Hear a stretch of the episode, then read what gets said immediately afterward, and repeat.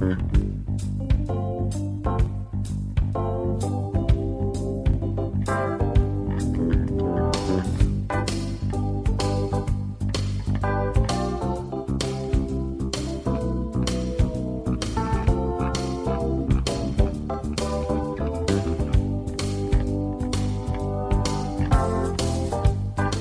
Muy buenas tardes y bienvenidos al trigésimo programa de esta segunda temporada. Os tengo que dar las gracias de todo corazón por todos los correos que me están llegando, por todos los comentarios que estoy recibiendo con respecto a esta, nueva novedad que hemos hecho en este tercer trimestre y que tiene que ver con estas curiosidades que os voy lanzando sobre el mundo de la música. Me están llegando votos, me están llegando curiosidades, me están llegando cositas que me estoy diciendo, así que este feedback que hay entre vosotros y yo, la verdad que me encanta, así que gracias, gracias por estar ahí un día más.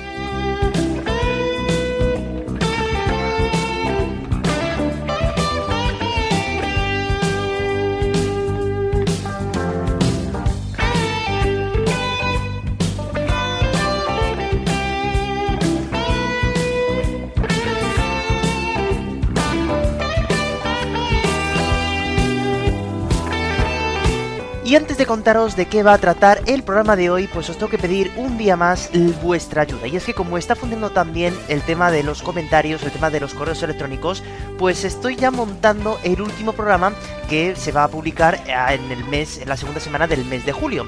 Así que, eh, bueno, como quería hacer lo mismo que hice la temporada pasada, que era hablar un poquito más de mí, de mis gustos musicales, me, se me ocurrió la idea de por qué no me mandabais vosotros a mí algunas preguntas que quisierais que yo os contestara en ese último programa. Ya tengo ya algunas cosas preparadas, por cierto, pero alguna pregunta que yo vea interesante que me mandéis, pues por supuesto eh, lo podré eh, meter en ese programa. Lo único que tenéis que hacer pues es igual en el correo electrónico siendo en el comentario de iVoox o en el Instagram siendo acordes podcast, me, decís vuestro nombre, vuestro, de dónde me escribís y la pregunta que me queréis hacer y yo pues si todo cuadra lo meteré en ese último programa de esta segunda temporada. Así que una vez más cuento con vosotros por la gran participación que estáis teniendo.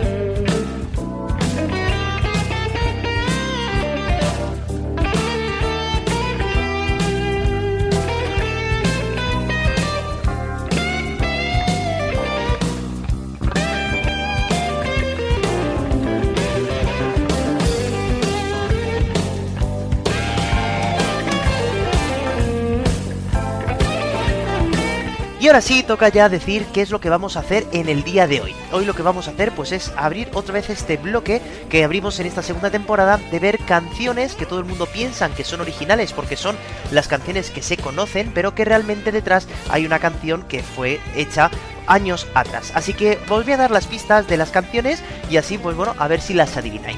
La primera versará sobre que esperemos que todos bailemos eh, bajo la luz de la luna. ¿eh? Es una canción con una historia muy potente por detrás y que todo el mundo seguro hemos bailado.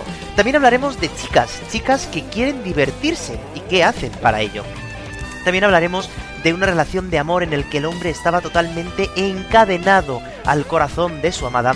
Y por último, pues hablaremos de una balada preciosa, pues que se llama igual que lo que yo digo a vosotros cuando me preguntan, que es que nada puede compararse a vosotros. Así que, si a ver si habéis acertado todas las cuatro canciones, si no, quédate porque esto está a punto de empezar.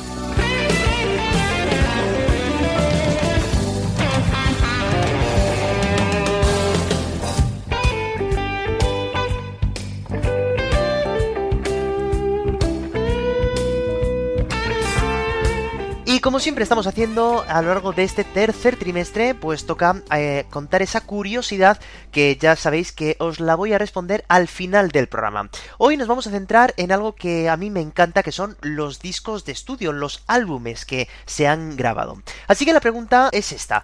¿Quién es el hombre, la mujer, la banda, el artista que ha grabado más discos de estudio en toda la historia de la música? ¿Y cuántos discos ha grabado ese hombre, ese artista o esa mujer o esa banda, como queráis llamarlo? Así que ya sabéis, ahí tenéis la pregunta, os dejo todo el programa para que podáis pensarlo y ya sabéis que al final os la responderé. Bueno, pues vamos a empezar entonces el programa y vamos a empezar con una canción que estoy seguro que habéis bailado muchísimas veces porque tiene un ritmo muy rápido, tiene una orquestación también muy interesante y la verdad pues que es muy fácil de moverse con ella, además provoca un buen rollo espectacular y que realmente como digo pues es una cover de una canción, ojo, que fue publicada en el año 1970. Así que vamos todos juntos a bailar bajo la luz de la luna pero fijaros cómo sonaba al principio.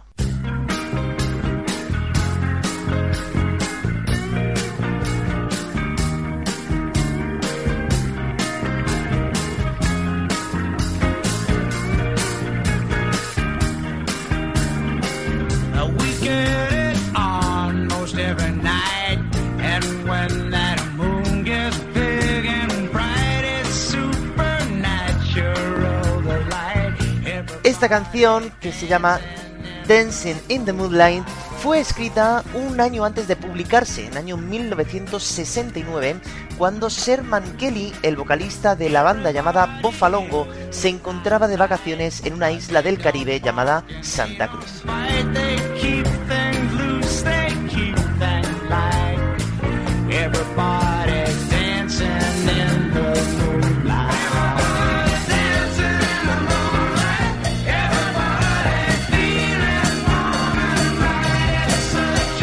Al llegar a aquella isla se topó con una banda de matones que propinaban palizas a todos los turistas que se pasaban por ella. Y él fue además una de las primeras víctimas de aquella banda que llegó a matar, ojo, a ocho turistas estadounidenses.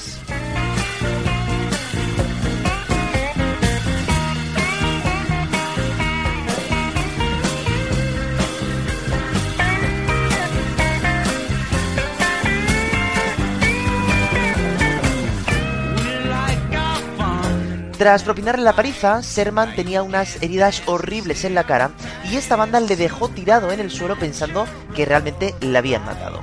Así fue ahí en el suelo con esas heridas como empezó a imaginarse un mundo feliz donde todas las personas estuvieran bailando bajo la luz de la luna, Dancing in the Moonlight, y fue así como se le ocurrió componer una canción que hablara sobre ello.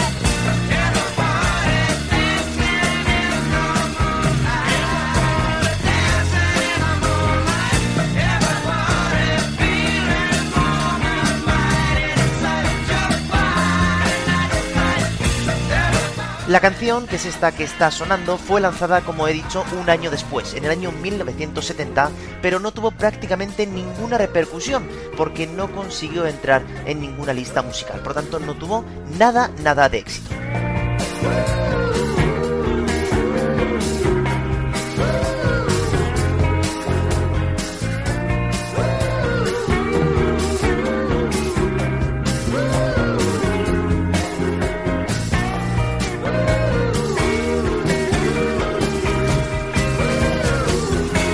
Sin embargo, dos años después, el hermano de Sherman Kelly presentó la canción a la banda de la que él era vocalista, una banda que se llamaba King Harvest, y se pusieron a grabarla. Pero la banda se separó prácticamente después de sacar la canción y por tanto tampoco tuvo demasiado éxito, salvo en Canadá.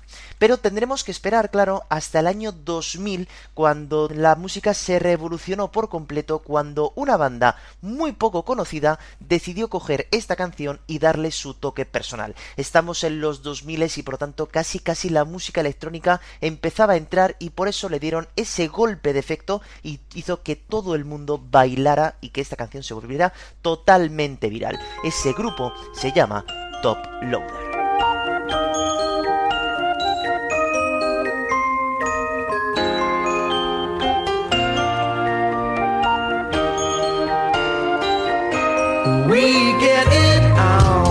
every night. When there are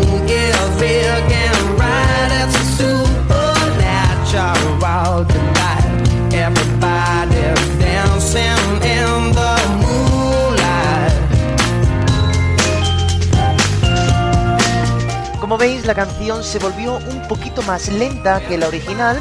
Claro, fueron introduciendo ciertos sonidos propios, pues claro, ya de la década de los 2000, finales de los 90, ¿no?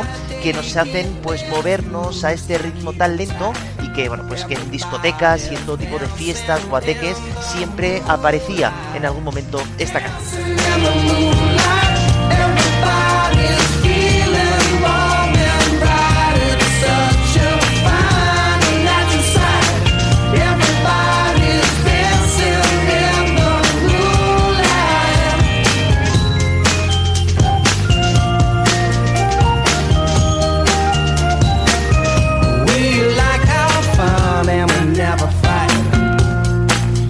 La canción fue incluida en el primer álbum de esta banda inglesa, como digo, llamada Top Loader, ¿no? Hizo que, bueno, pues la canción se volviera mundialmente conocida, se volviera viral y consiguió llegar al top 20, por lo menos en todos los países del mundo, y del 20 hacia arriba, cosa que no habían eh, conseguido, pues ni Serman Kelly, el realmente el escritor y el primero que grabó la canción, ni el hermano de Serman con esta banda King Harvest en segunda ocasión. Por lo tanto, fue un exitazo espectacular.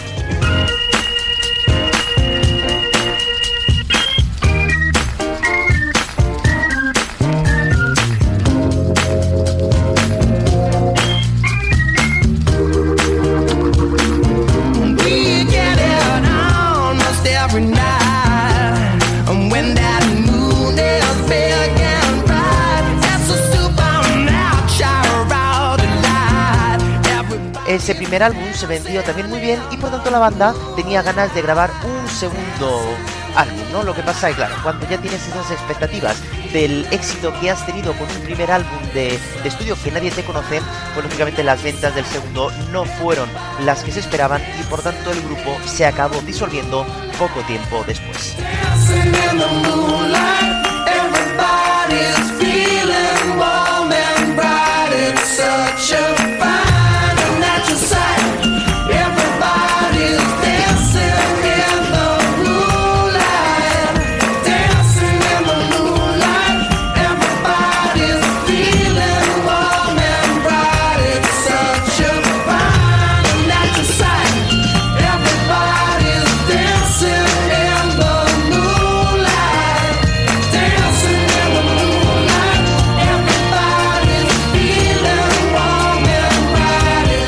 Al final de la canción, pues os dais cuenta que tiene ese estribillo repetitivo que te hace todo el rato cantar, que es un estribillo que todo el mundo finalmente se puede aprender fácilmente, sepa solo inglés, acaba, digamos, la instrumentación con este fade down, ¿no? Que hace que nunca pares de bailar y que incluso cuando ya la canción se ha acabado, pues todavía tu cuerpo sigue casi casi moviéndose al ritmo de esta canción, ¿no? Una canción muy muy alegre que realmente pues viene de esa, de esa historia tan terrible, ¿no? De que te den una paliza y que tú te imagines, ¿no? Ese mundo perfecto donde no hubiera violencia, donde todo el mundo pues bailáramos al son de la música, al compás de la música, bajo la luz de la luna, ¿no? Bueno, pues pasamos de bailar a la luz de la luna y vamos a hablar de una canción que tiene ciertas reminiscencias o tiene ciertos parecidos con la canción que veíamos en el eh, trimestre pasado de este mismo bloque, ¿no? Que era la de Respect. Era una canción que todo el mundo conocía a la voz de una mujer, que en este caso era Aretha Franklin, pero que realmente había sido escrita y cantada por Otis Redding, por un hombre. Bueno, pues aquí en este caso vamos a hablar también de una canción que se hizo mundialmente famosa por una mujer, porque realmente hablaba de que, pues eso, de que las mujeres tenían que salir de tenían que divertirse, tenían que hacer lo mismo que hacían eh, los hombres, pero que realmente poca gente sabe que esa canción fue escrita por un hombre y fue también cantada por primera vez también por un hombre. Así que vamos a escuchar la primera versión y vamos a ver cómo se divertían las chicas en aquellos momentos.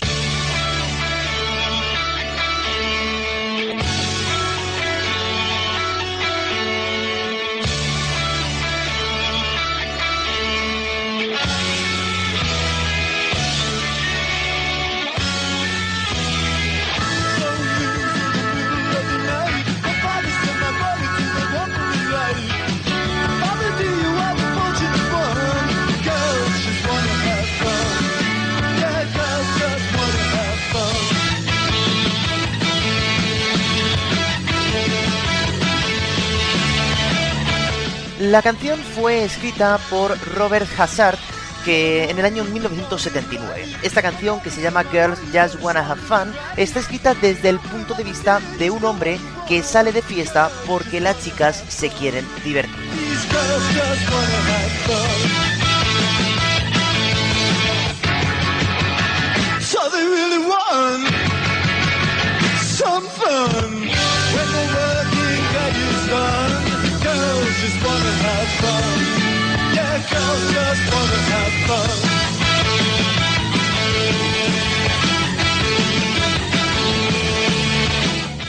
El protagonista de la canción pues es el gran triunfador de la noche y también en su propia casa porque ha conseguido a una joven y todos sus amigos y hasta sus propios padres están contentos de que él pues sea el gran triunfador, el que se ha llevado a esa chica que realmente quería divertirse en esa fiesta.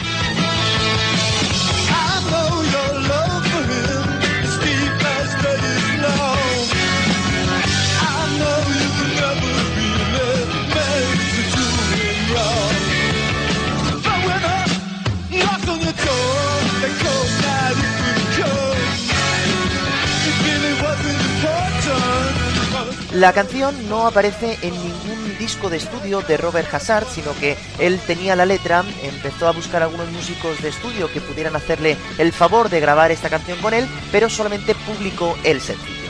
El sencillo, bueno, tuvo algo de éxito, pero realmente tampoco consiguió llegar a muy buenos eh, puestos en las listas de éxitos. Por lo tanto, fue una canción que se quedó ahí un poquito en el anonimato.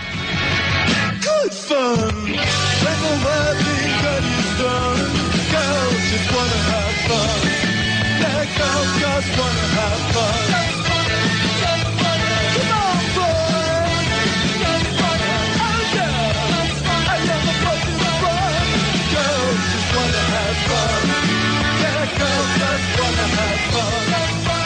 Lógicamente, si nosotros pensamos en esta canción, que si os dais cuenta aquí ocurre prácticamente lo mismo que ocurría en la canción de antes, ¿no? La canción original es muchísimo más rápida, está concentrada toda la canción prácticamente en dos minutos y medio, ¿no? Se nos hace muy fácil escucharla porque realmente nos lo está contando todo muy seguido, pero realmente habrá que esperar cuatro años cuando Cindy Lauper grabaría su primer álbum, un álbum llamado Si Soy Inusual, y la segunda canción de aquel álbum pues era una versión un poquito más lenta para que la letra cuajase un poquito mejor en la sociedad y todo en las mujeres de este Girl Just Wanna Have Fun. Ella decidió no hacer una versión realmente igual que la original, sino cambió un poquito la letra y ahora vamos a escuchar una versión en la que el protagonista no es un hombre, sino que la protagonista va a ser una mujer en la que nos vamos a dar cuenta cómo ya el feminismo volvía a estar casi casi en boca de todos. Igual que había hecho Aretha Franklin con su Respect, va a hacer Cindy Lauper con este Girls Just Wanna Have Fun. Así que vamos a ver cómo suena esta joya de la música.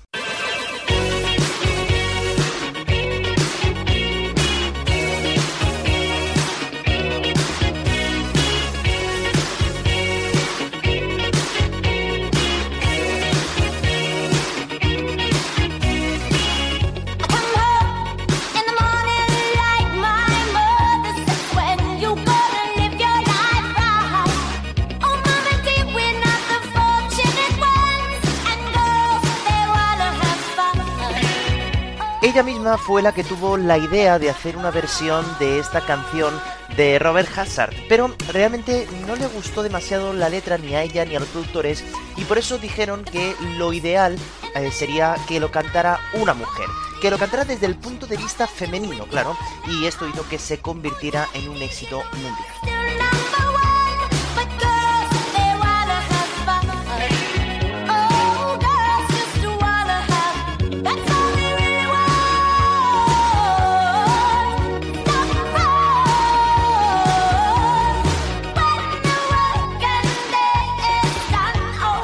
Ahora la letra no nos está hablando de un hombre que sale a la discoteca y es un triunfador de la noche, no solamente ya en la discoteca, sino en casa, en la sociedad, en el barrio, por haber conseguido a esa chica que se quería divertir con él, sino que está hablando realmente de esas mujeres que están viendo que los hombres salen de fiesta, se divierten y ellas, pues quizá todavía en estos momentos tenían que estar relegadas quizá en casa en un segundo plano y ahí está el mensaje real de la canción, ¿no? Que es que las chicas también tienen que también necesitan la diversión.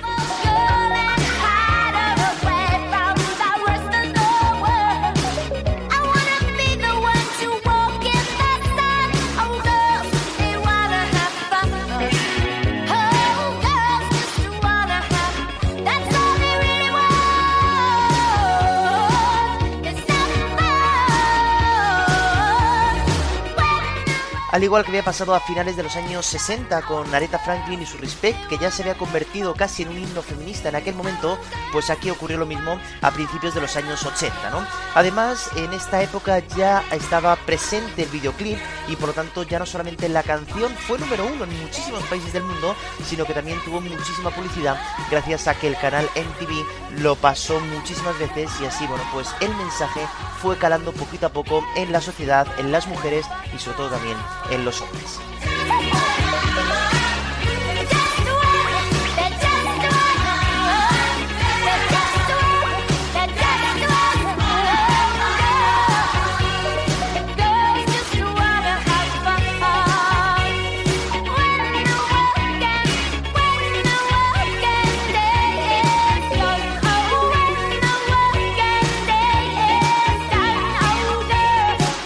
Además, gracias a esta canción, pues el primer álbum de Cindy Lauper pues fue un éxito eh, sin precedentes y prácticamente sin que ellas pensaran que pudiera tener tantísimo éxito, ¿no? Y es que, claro, bueno, cuando ya haces canciones con cierto tipo de mensaje, es más fácil que cale más eh, esa canción y por lo tanto el disco eh, se logre mucho más vender, ¿no?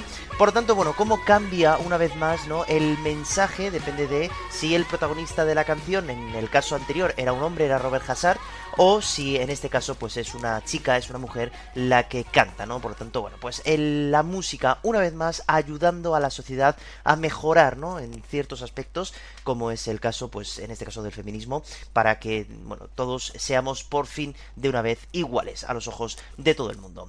Bueno, pues vamos a cambiar entonces eh, totalmente de tema y nos vamos a ir un poquito más atrás en el tiempo, nos vamos a ir a los años 60 donde uno de los cantantes para mí más importantes que nos ha dado pues la cultura afroamericana, ¿no? Y bueno, pues uno de los grandes, de las grandes voces, ¿no? Que nos han acompañado, eh, un artista que desgraciadamente ya nos abandonó hace unos años, pero que nos ha dejado grandísimas canciones y que a medida que vas haciendo este tipo de programas, ¿no? Y te vas dando cuenta de que muchas personas se han dedicado a versionar sus canciones, eso es porque te das cuenta de que realmente era un artista impresionante, inigualable y que cada uno pues hacía la canción más o menos como, como podía. Vamos a hablar de una canción que estoy seguro de que habéis escuchado millones de veces en la voz de un hombre con una voz rasgada, una voz que sabíamos que era él en cuanto sonaba, pero que realmente esa canción, claro, fue ya compuesta años atrás y fue también cantada por una voz pues que no deja a nadie indiferente.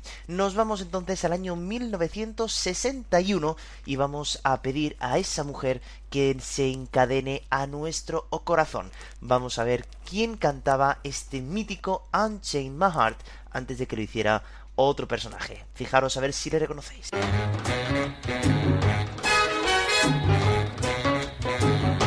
Unchain my heart. Unchain my heart. Baby, let me be. Unchain my heart. Unchain my heart. Cause you don't care about me. Unchain my heart. You got me sort of like a pillowcase. But you let my love go to waste. So unchain my heart. Oh, please, please set me free. Nos vamos entonces, como digo, al año 1961 cuando el escritor Bobby Sharp escribió una canción sobre un hombre que se sentía encadenado al corazón de una mujer y que estaba tan enamorado de ella que no podía hacer otra cosa que estar con ella. El mensaje realmente de la canción era pedirle a la mujer que le liberase de esas cadenas.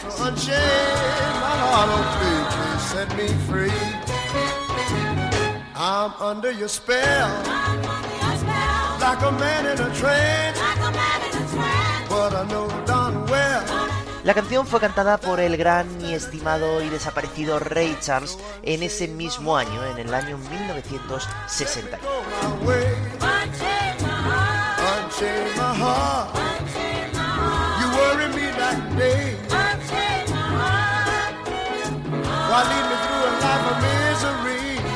La cosa es que Bobby Sarr, que fue el escritor, como he dicho, en aquella época era un drogadicto, tenía cierta adicción con ciertas drogas y por lo tanto para ganar más dinero vendió la canción por 50 dólares a un músico de jazz llamado Teddy Bowen.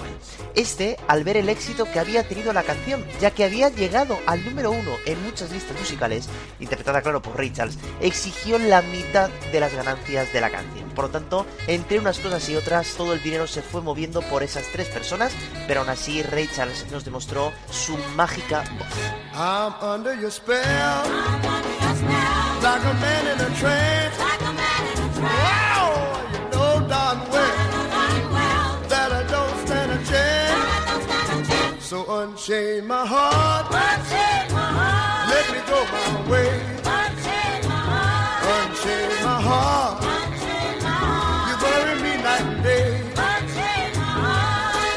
Como suele pasar en este tipo de música de los años 60, esa música afroamericana negra, también producida también incluso por el propio Ray Charles, ¿no? La letra, bueno, puede decir algo que no es demasiado bonito, pero sí que es verdad que la melodía, al ser tan rápida y al ser tan alegre, pues bueno, pues eh, con esos coros que tanto hicieron en, en la época de Ray Charles, claro, pues bueno, hace que sea una música mucho más movida.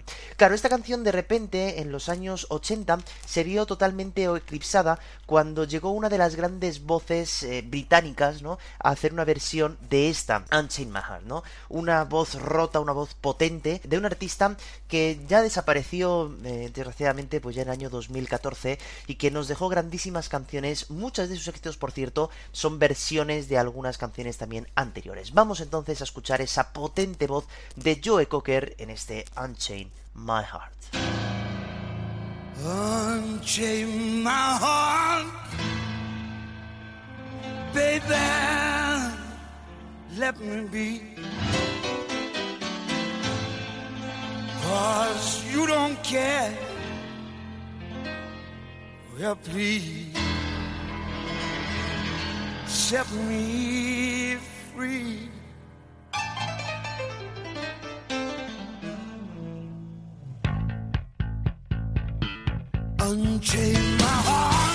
Veis cómo cambia radicalmente el tempo. Eh, sí que es verdad que la guitarra es un poquito más rápida quizá, pero la batería nos está calmando y por lo tanto no nos vamos a mover igual en la versión original de Ray Charles que en esta de Joe Cocker. Joe Cocker que por aquella época, en los años 80, pues estaba en un momento muy dulce. ¿eh? Todo el mundo prácticamente conocía su voz gracias a que había grabado ese mítico You Can Leave Your Head On que habían aparecido en esa película también mítica, ¿no? De, nueve semanas y media, ¿no? Por lo tanto, bueno, él estaba en plena cresta de la ola y decidió entonces entrar en el estudio a grabar su undécimo álbum. Un álbum que, por cierto, empezaría ya con esta versión de Richards de Unchained My Heart.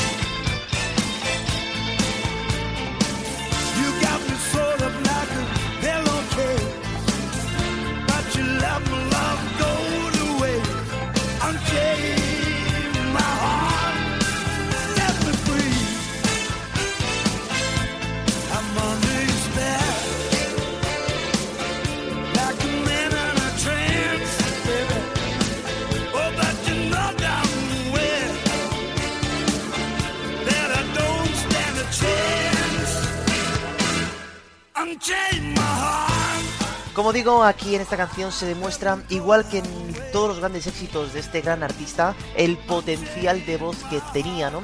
Y además, lo que siempre digo, y quizás soy muy repetitivo, pero lo bien que luego lo sabía hacer también sobre un escenario, porque prácticamente la voz era prácticamente la misma en el disco que en, que en en directo, ¿no? Que eso también se agradece bastante. La canción, como digo, eclipsó un poquito a la versión de Ray Charles y se convirtió esta en un exitazo también en todo el mundo. Este fue casi ya el último sencillo importante que llegó a tener Joe Cocker en toda su carrera y hablamos de que estamos en año 1987. A partir de aquí fue sacando algunos discos que otros, pero sí que es verdad que ya no hacía ese tipo de música que había hecho ya antiguamente y por tanto, bueno, pues el estatus de Joe Cocker empezó a bajar después de esta canción.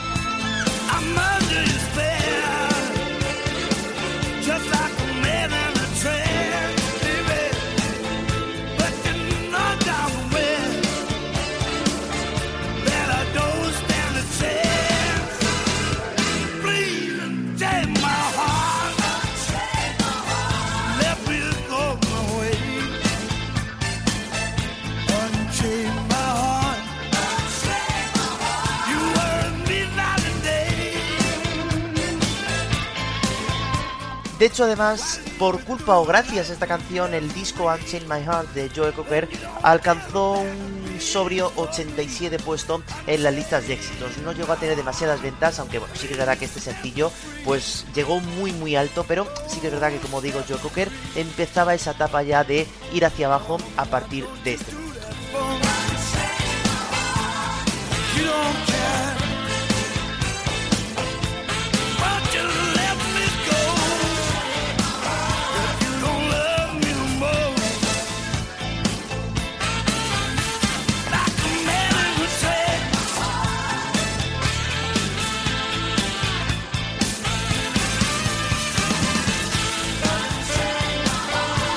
La canción deja de tener ese, esa vena soul, ¿no? Y ya viene una vena muchísimo más rockera, eh, sobre todo por las guitarras eléctricas que aparecen, por el ritmo constante que hay en la batería y sobre todo por esa voz raspada y rasgada que caracterizaba al grandísimo y añorado también Joe Cocker. Fijaros cómo decide acabar esta canción casi casi con un punto y final.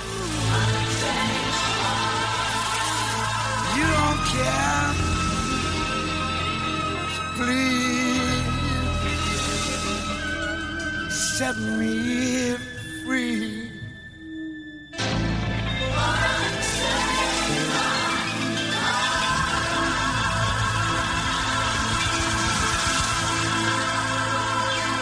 Con este coro final, ¿no? Que nos hace esa reminiscencia a la versión original de Ray Charles, ¿no? Que nos, eh, bueno, ahí nos daba una pequeña pista de que realmente, pues, Unchained My Heart era una cover de esa versión anterior de otro de los grandes, grandes artistas que tanto, tanto echamos de menos, ¿no? Como es Ray Charles y como es Joe Cocker. Bueno, pues para acabar el programa de hoy nos vamos a hablar también de otro artista que también nos ha dejado y que nos ha dejado grandísimas canciones en su haber y que también nos ha dejado, pues, eh, muchas canciones que también luego han sido versionadas por otros artistas. Es un eh, artista, bueno, pues que tuvo sus momentos de gloria, claro, como todos, también tuvo sus momentos de polémica, claro, por ciertas cosas relacionadas con su nombre, pero que yo creo que es uno de los eh, mejores artistas que nos ha dado también la cultura de la música, ¿no? Con esos movimientos que tenía, con esa guitarra mítica que llevaba los escenarios y que, bueno, con su voz, con su música, nos ha regalado grandísimas canciones. Hoy vamos entonces a eh, recordar una canción que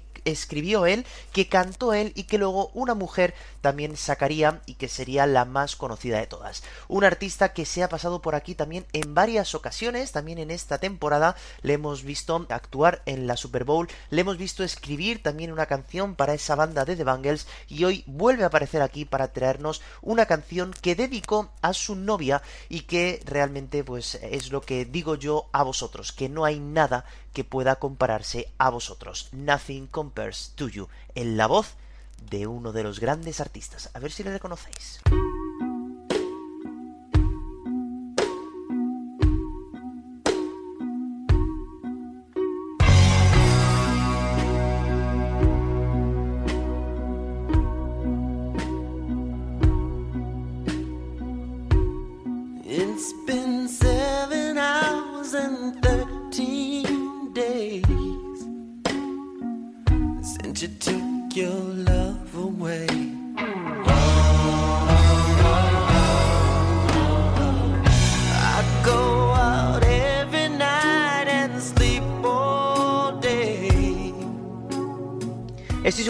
Reconociendo la mágica voz y la música de este gran artista que es Prince, claro. Prince, eh, ya sabéis que él tenía su propia carrera en solitario, pero que siempre se ha dicho que fue una persona, pues bueno, muy amable, muy buena con mucha gente que iba empezando con esto del mundo de la música y decidió entonces en el año 1986 fundar otro grupo menor suyo que se llamaría The Family.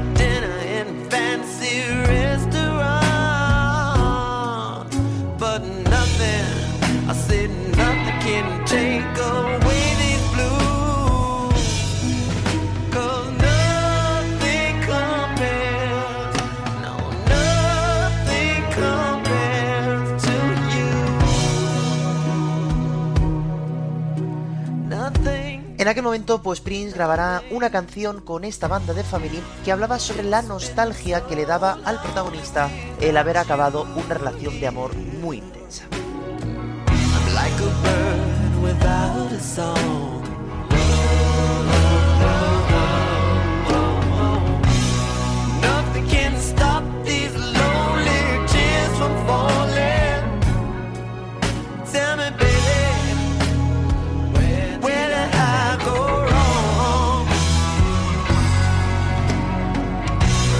La canción, claro, que ya he dicho se traduce como Nada se compara a ti, pasó algo desapercibida por la crítica, aunque hay que tener en cuenta el potencial de voz que ya tiene aquí Prince, que ya nos venía avisando, por cierto, con canciones tan míticas ya para él como su Purple Rain.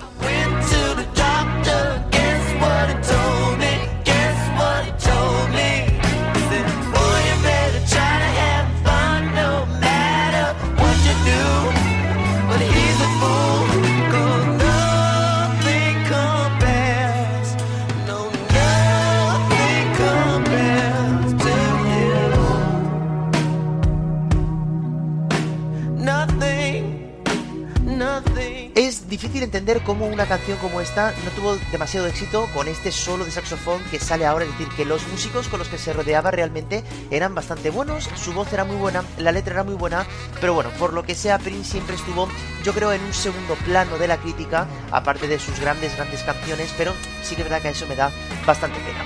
El motivo quizá de que esta canción no tuviera el éxito que yo creo que se merece fue porque no se grabó en ningún álbum, directamente se sacó como una especie de sencillo y por tanto no llegó a cuajar demasiado en ese momento.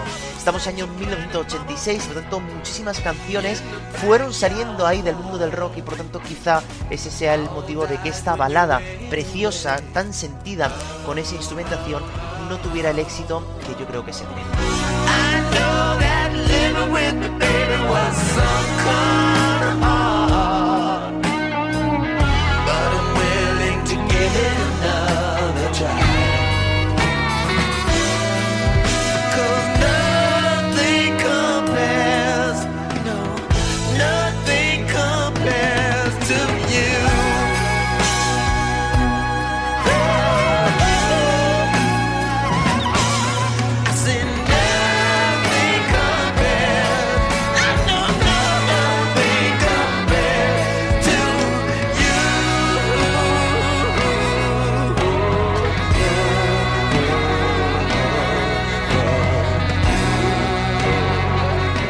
Cómo se nota que Prince bebía, ¿no? De ese jazz, también de ese soul, de esa instrumentación tan característica del blues incluso, con ese final que nos acaba de hacer, con esa armonía tan preciosa, ¿no? Bueno, una canción que como muchas de Prince se han quedado casi casi en el olvido, y bueno, menos mal que luego hubo ciertas personas que se dedicaron a eh, versionar algunas de sus canciones y por lo tanto, bueno, aunque no conozcamos que realmente la original es de él, pero todavía pues pueden escucharse canciones que han sido escritas de su puño y letra e incluso cantadas por él. Por eso nos vamos a ir entonces al año 1989 cuando una artista irlandesa decidió coger esta canción y usarla para una cosa pues que le había pasado hace muy poquito tiempo y que eh, cambió no cambió la letra sino que cambió el sentido de la letra como a ella le gustaba. Pasamos de escuchar una canción que hablaba de esa nostalgia que daba a perder a un amor al hablar de la nostalgia que le dio a esta artista haber perdido a su madre muy poquito tiempo antes de grabar esta canción. Nos vamos hasta Irlanda, año 1989, y Sinead O'Connor grabará este Nothing Compares to You.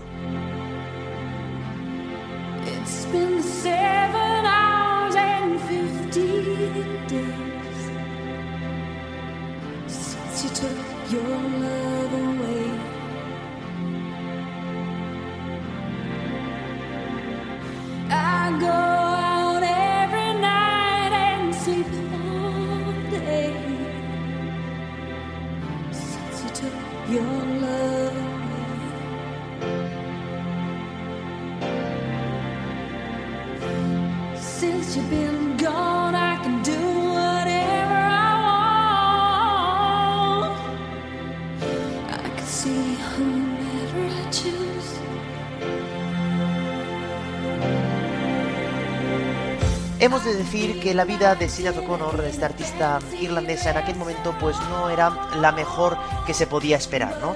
Aparte, pues ya lo hemos dicho, de la muerte de su madre antes de grabar esta canción, sus últimas apariciones televisivas no fueron del todo correctas, ¿no? Diciendo, por ejemplo, que estaba a favor de la banda terrorista del IRA, esa banda que estuvo, eh, bueno, aterrorizando, ¿no? A, a Irlanda, o incluso de romper una foto del Papa Juan Pablo II. Por tanto, la vida y lo que estaba diciendo esta artista en los medios no le acompañaba demasiado.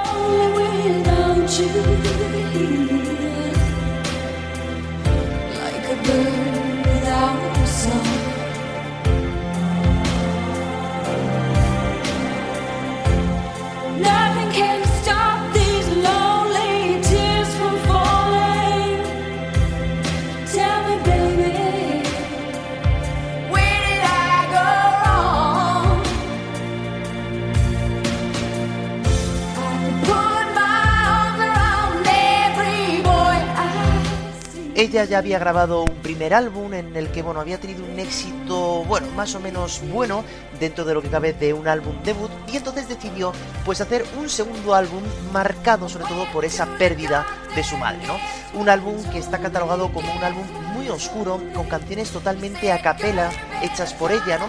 Y con esta canción que la convirtió en una balada que muestra, ¿no? Ese... Terror ¿no? de haber perdido a ese ser querido. Esta canción entonces fue la culpable de que ese segundo álbum fuera y sigue siendo a día de hoy el álbum más vendido de esta artista irlandesa, en parte por culpa, claro, a esta canción.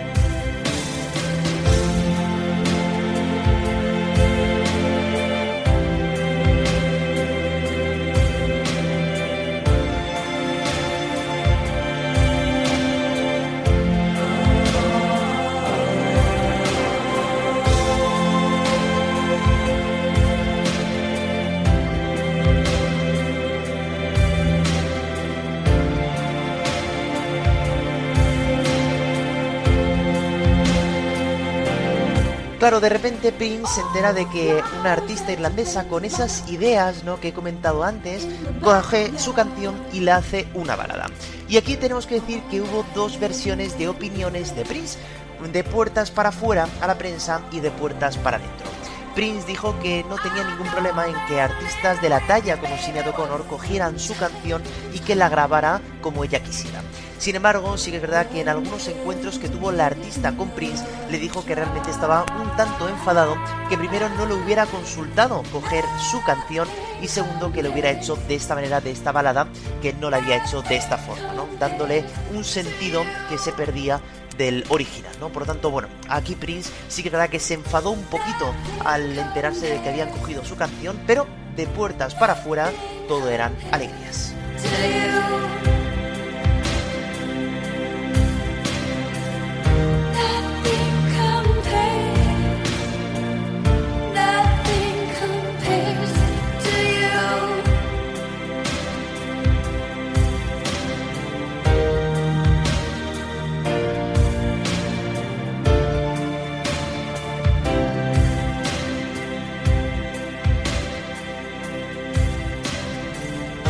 Canción, como veis, muy dura, canción muy triste, canción muy melancólica, acompañada también por un vídeo ¿no? en el que casi siempre se veía en primer plano esa cara rapada ¿no? de Sinead O'Connor.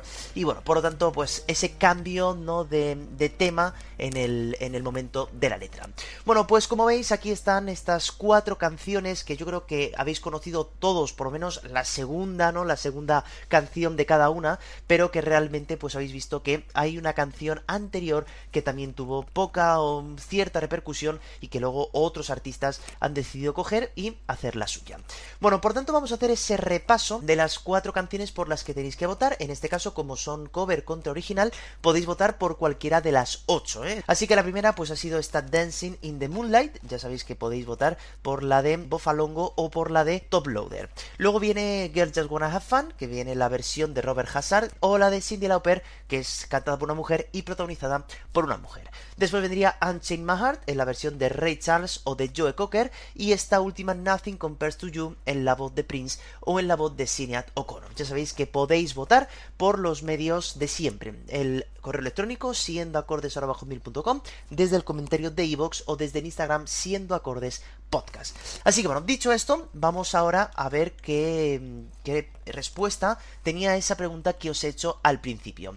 ¿Quién era el artista que más discos ha grabado? Bueno, pues el artista es un artista quizá poco conocido aquí en España, pero que se llama Johnny Ventura. Es un cantante dominicano que grabó un total, ojo, de 106 discos de estudio con música dedicada pues al son, al merengue, a estos ritmos latinos que había, pues claro, y que sigue habiendo en la República Dominicana. De hecho, un poquito antes de morir, mandó la documentación necesaria para que el libro Guinness de los récords le aceptara este récord de haber grabado tantísimos álbumes. Parece ser que todavía está en ello, está estudiándolo, pero bueno, a día de hoy todavía no ha habido nadie que haya grabado más de 106 discos. Este artista llamado, ya digo, Johnny Ventura. Así que ya sabéis, si habéis acertado, no sé si el nombre, pero por lo menos os habéis acercado a la cifra de álbumes de estudio grabados, pues también me lo podéis dejar en los comentarios o en ese correo electrónico siendo acordes hotmail.com. Y hoy, como no podía ser de otra manera, ya en el mes de mayo, pues tenemos que rendir un homenaje al día en el que estamos. Hoy vamos a rendir un homenaje a un nacimiento de una banda que pues muchos jóvenes seguramente que hemos escuchado una canción detrás de otra. A ver si os suena.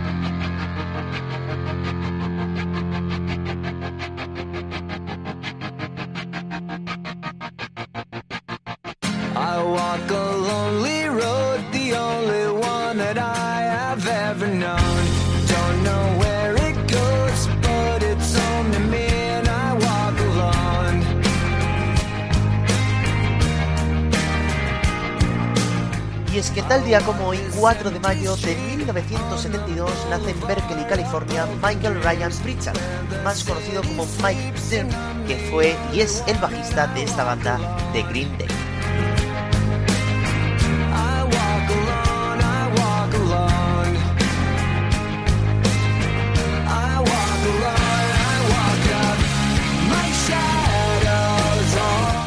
Padres eran heroinómanos y le dieron a una familia en adopción. Estos nuevos padres tampoco se llevaban muy bien entre ellos y se acabaron separando, forjando una estrecha amistad él con su padrastro.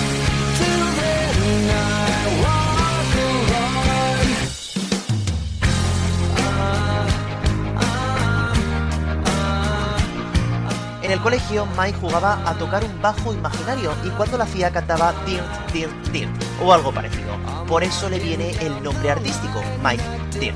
Con 10 años conoció a Billy Joe Armstrong y se hicieron muy amigos, hablando de música. Será ahí cuando formarán ya una primera banda llamada Sweet Children.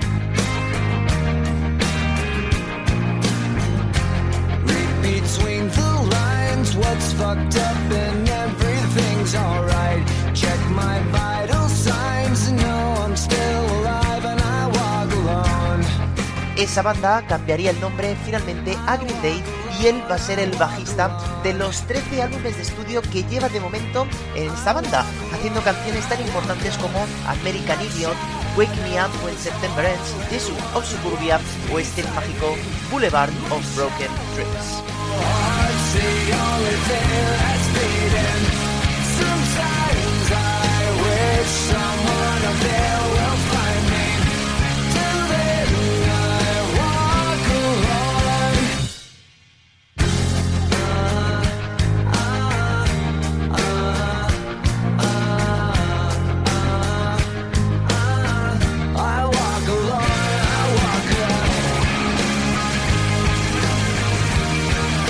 Así que felicitando los 51 añazos que hace hoy el bajista de esta mítica banda, nos vamos a despedir deseando que os haya gustado también este programa, que hayáis aprendido muchas cosas y que esperando que me acompañéis la semana que viene también, lógicamente, porque el jueves a la una volverá a estar disponible un nuevo capítulo de tu podcast favorito de Siendo Acordes. Así que ya sabéis, espero que os vaya bien, que tengáis una muy buena semana y que ya sabéis que no dejéis nunca de escuchar música porque ya sabéis que es lo más importante. Saludos, un abrazo, no os olvidéis de votar y.